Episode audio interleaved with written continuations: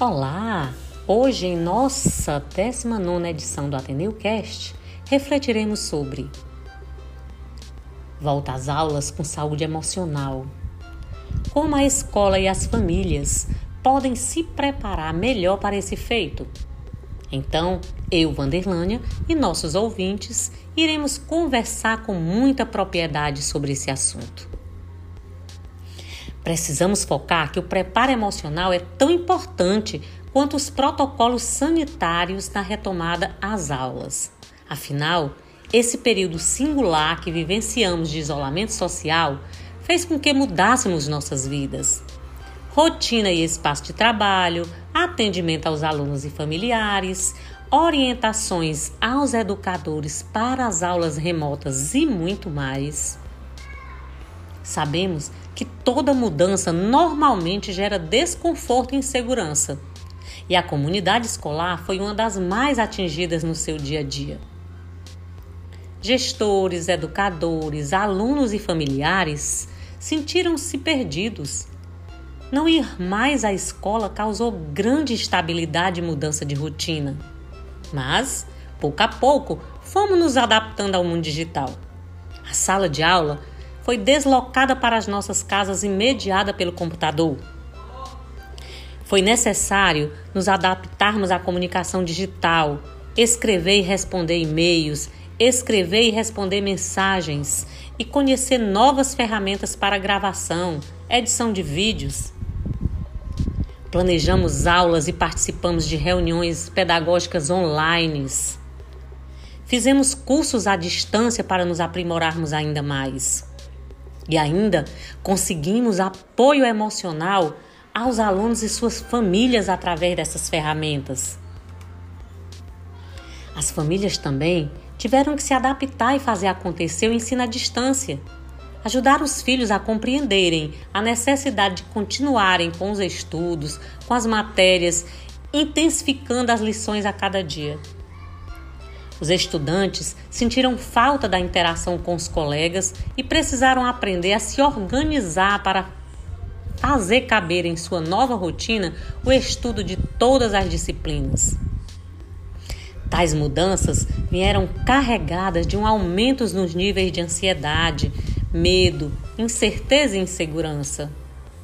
Sendo assim, vamos ressaltar o quanto a educação socioemocional é de extrema importância neste período, para que a volta às aulas seja o mais saudável possível e, com isso, trazer um olhar de ressignificação. Porque ressignificar significa atribuir um novo sentido a acontecimentos por meio da mudança da nossa visão de mundo.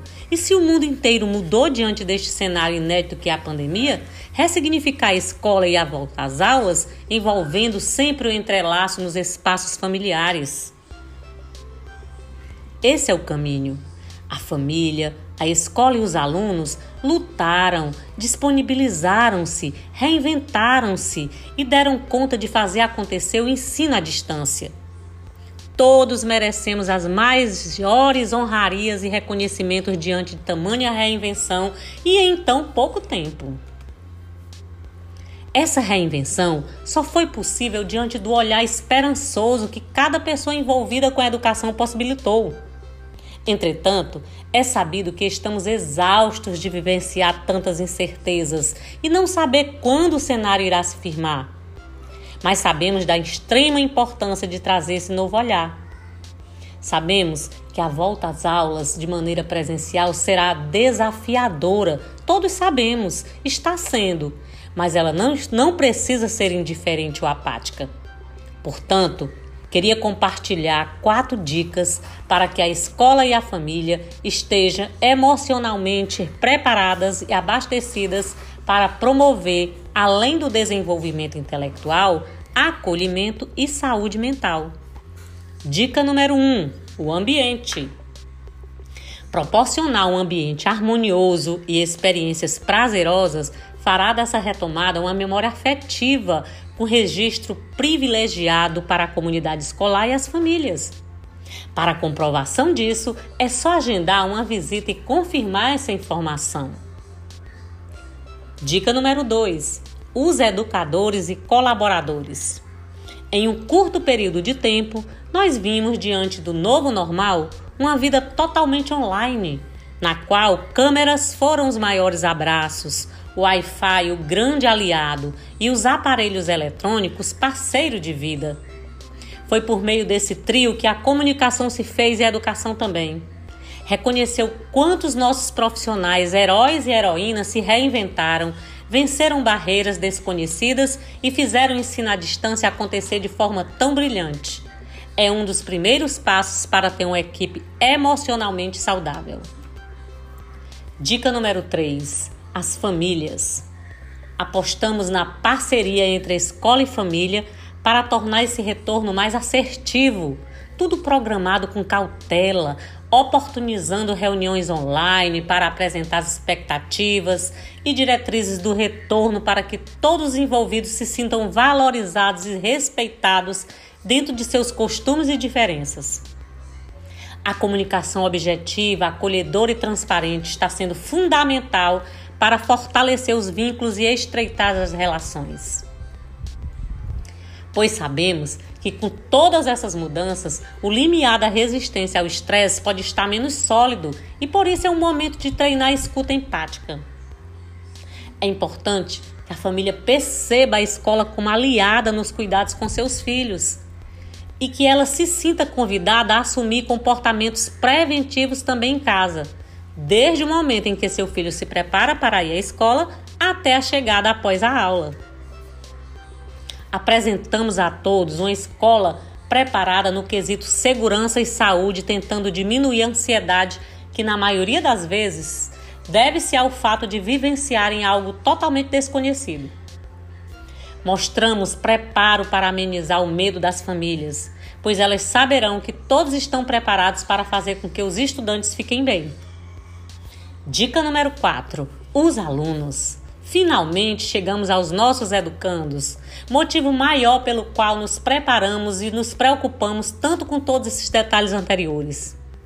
Eles também se reinventaram na maneira de aprender e realizar as tarefas e possivelmente estão saudosos de trocas com os colegas no ambiente escolar. Portanto, oportunizamos espaço de partilhas para falarem sobre como foi esse período de isolamento social Afinal, eles retornarão com imensa necessidade de expressar suas vivências e entender a dos colegas.